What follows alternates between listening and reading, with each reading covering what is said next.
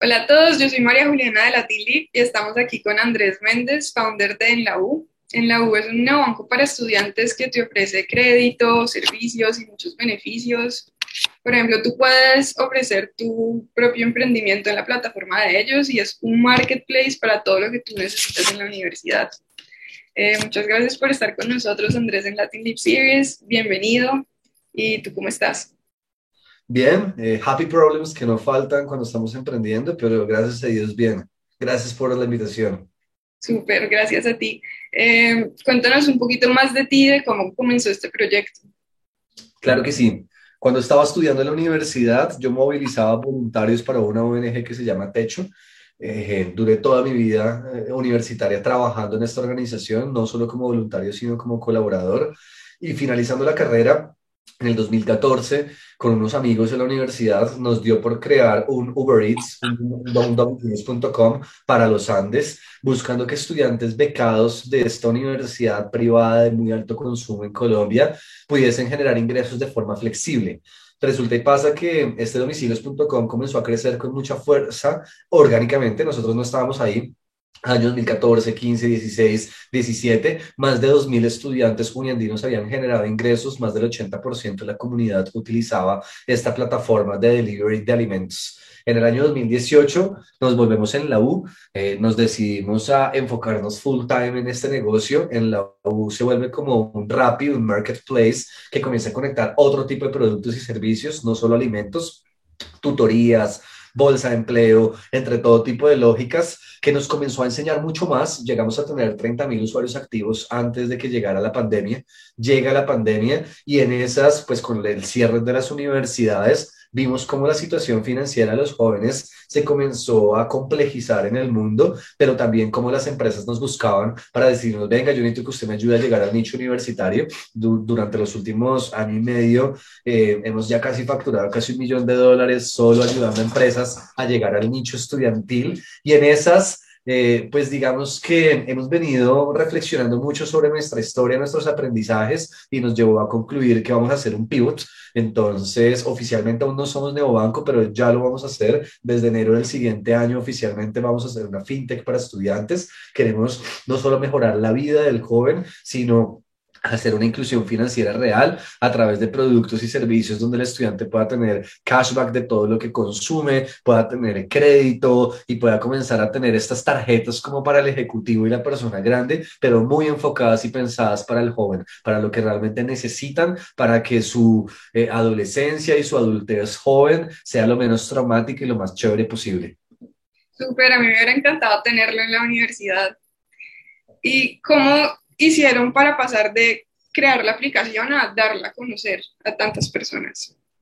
Ok, eh, pues yo creo que es un proceso de prototipado normal donde en la primera, primera versión de cuando hicimos Delivery de Alimentos en el 2014, hicimos una plataforma sencilla durante tres semanas para entrar a validar el proyecto y comenzamos a hacer una campaña en los Andes donde les decíamos, oiga, yo soy estudiante y estoy emprendiendo para que usted pueda pedir delivery en la universidad, ahorre tiempo, plata y que sobre todo permita que otros estudiantes generen ingresos. Y solito comenzó a crecer en Colombia eh, perdón, en, en, la Universidad de los Andes. Luego, como en la U, lo que hicimos fue crear un modelo descentralizado en el que nosotros tenemos dos estudiantes en cada universidad que son como socios locales. Ellos, imagínense como un franquiciado. Para ellos tenemos una experiencia muy al estilo Y Combinator, Rockstart, que son aceleradoras por las que los fundadores de este negocio hemos pasado para enseñarles a estos jóvenes todo de negocios, donde el foco de ellos es adquirir usuarios, hacer comunidad. Entonces, ellos se volvieron como nuestros representantes en sus, en sus universidades.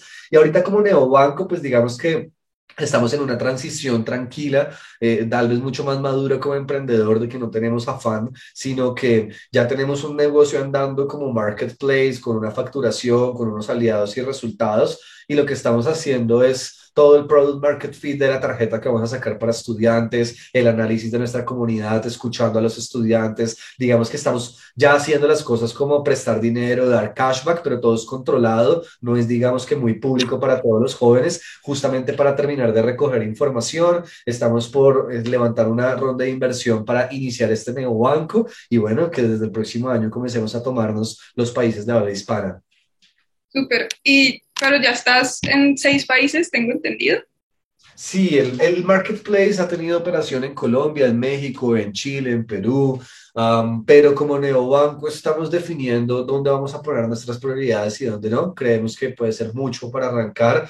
Tal vez Colombia y México sean nuestros únicos focos del siguiente año. Esto va a depender de otras variables que no estoy seguro si del todo nos da el tiempo aquí para contarles, pero para que te hagas una idea, en el mundo hay 2.5 billones de jóvenes, de los cuales 250 eh, millones de jóvenes están en 30 mil universidades, de los cuales, digamos, en Colombia y en México hay más o menos más de 60 millones de jóvenes, de los cuales eh, por aquí tengo los números, pero son como 7, 8, son estudiantes universitarios, de los cuales más o menos la mitad están en universidades privadas. Entonces, fíjate cómo lo que hacemos es pensar en los jóvenes como población y lo que vamos a hacer es subsegmentar para entender por dónde arrancar, por dónde generar el mayor valor posible y comenzar a crecer. Al final, el sueño es volvernos tal vez uno de los neobancos más importantes, pero para jóvenes en el mundo.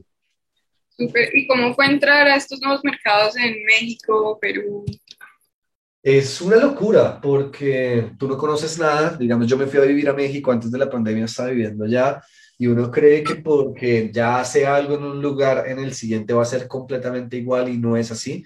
Tú tienes que hacer una tropicalización de todo, de tu lenguaje, de tu producto, de tus temas legales, de tus documentos, de incluso la cultura laboral que tienes con las personas. Entonces, es uno de los procesos donde uno más crece como emprendedor y más aprende como persona al final el consejo que yo les daría es encuentren esas organizaciones que les ayudan a hacer soft landing o inversionistas, fondos de inversión, ángeles, cosas por el estilo que te ayudan a llegar allá o si no es una locura irse. Se los digo después de, o sea, yo ya aprendí muchas cosas, la embarré, o sea, nos pusimos a abrir universidades por todo el continente y luego nos estrellamos con una mano de problemas que decimos, no, no, venga, retrocedamos un poquito y volvamos a iniciar bien y hagamos las cosas en orden súper interesantes y eso es un súper buen consejo. Y precisamente, pues en Latin Leap estamos aquí para ayudarlos a hacer ese, esa transición a otros mercados.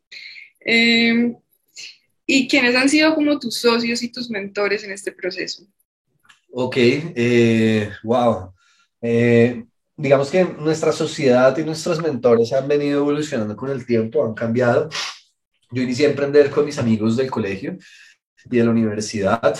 Eh, en la pandemia surgieron otros negocios como todos comemos en Y Combinero, del cual yo, yo, fui parte, fui parte del equipo inicial fundador, pero eso también nos llevó a separarnos y que cada uno de mis socios cogiéramos una historia distinta, donde ahora cada uno está enfocado en un negocio distinto, digamos, eh, tengo un socio que se volvió influenciador de tecnología, llega a 4.5 millones de personas y nunca entendimos cómo hizo eso en la pandemia con TikTok y él está dedicado a eso. Y en ese proceso resulta que yo estaba en YC, uh, me devuelvo a gerenciar en la U. Yo llevo gerenciando en la U un año y comienzo a reestructurar todo. Lo primero que hice fue traerme a Andrés Franco como cofundador de este nuevo en la U que estamos creando. Andrés es un eh, economista, administrador de empresas con máster en finanzas, con experiencia en consultoría y fue el primero en crear Dark Kitchens para el ecosistema colombiano con Rappi, que esto se llamaba Delirato.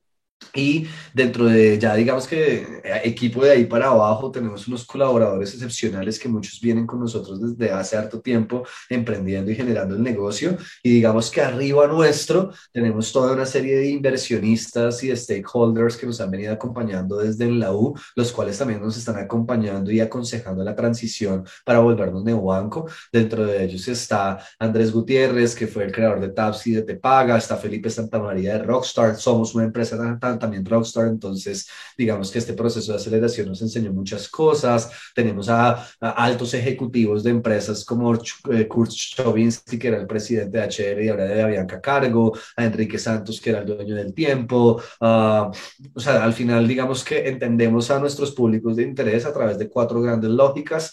Families Office, que tienen grandes negocios, que traen mucha experiencia corporativa empleados del corporate side, que son altos ejecutivos que nos enseñan mucho de las dinámicas de empresas como DHL, como eh, decirte Oracle, como decirte Michael Page, entre otras empresas de algunos de nuestros inversionistas. Tenemos todo lo que son los referentes del mercado del emprendimiento, como los que ya te he contado, o Stefan, que eh, digamos que fue el former de Dafiti y de Farmalisto.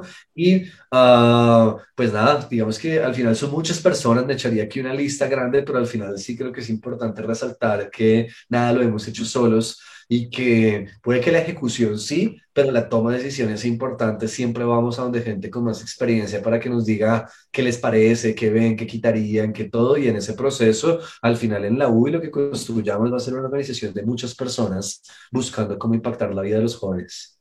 Super, eso es lo que más me gusta como el camino del emprendimiento. Aprendes de muchas personas y el ambiente es lo máximo. Eh, bueno, quería preguntarte también cuáles son tus metas ya a dónde quieres llevar en la U en este momento. Tú dijiste que expandirlo más allá de Latinoamérica o simplemente Latinoamérica por ahora. Ok, um, es, es un tema complejo ese tipo de preguntas porque uno como emprendedor y empresario puede ser muy soñador y está bien que tú tengas una meta y una visión. Digamos que eh, lo que yo tengo muy, muy claro es el corto plazo. El corto plazo es cuánta inversión yo estoy levantando para hacer un product market fit en el mercado colombiano y mexicano y tener una base de datos de más de 800 mil jóvenes, tener X números de usuarios activos, una facturación de Y que está creciendo semana a semana, mes a mes en el tiempo, que me permita prepararme para una serie A en más o menos unos 20 meses. Eso es lo que yo ya, digamos que tengo más o menos claro. Ahora, ¿qué podría pasar a futuro? Hay varias posibilidades. Una de ellas es que el neobanco evolucione a un criptobanco y que no tengamos que trabajar con ningún aliado, sino que lancemos nuestra propia criptomoneda, que todo opere sobre la blockchain para que la trazabilidad de los préstamos y de las transacciones quede muy bien guardada y que escalemos de forma descentralizada con este modelo de partners que tenemos en universidades eh, mi sueño siempre ha sido global. Yo tengo relaciones y experiencias en universidades de más de 40 países y digamos que entiendo muy bien el mercado universitario, siendo que he estado toda mi vida.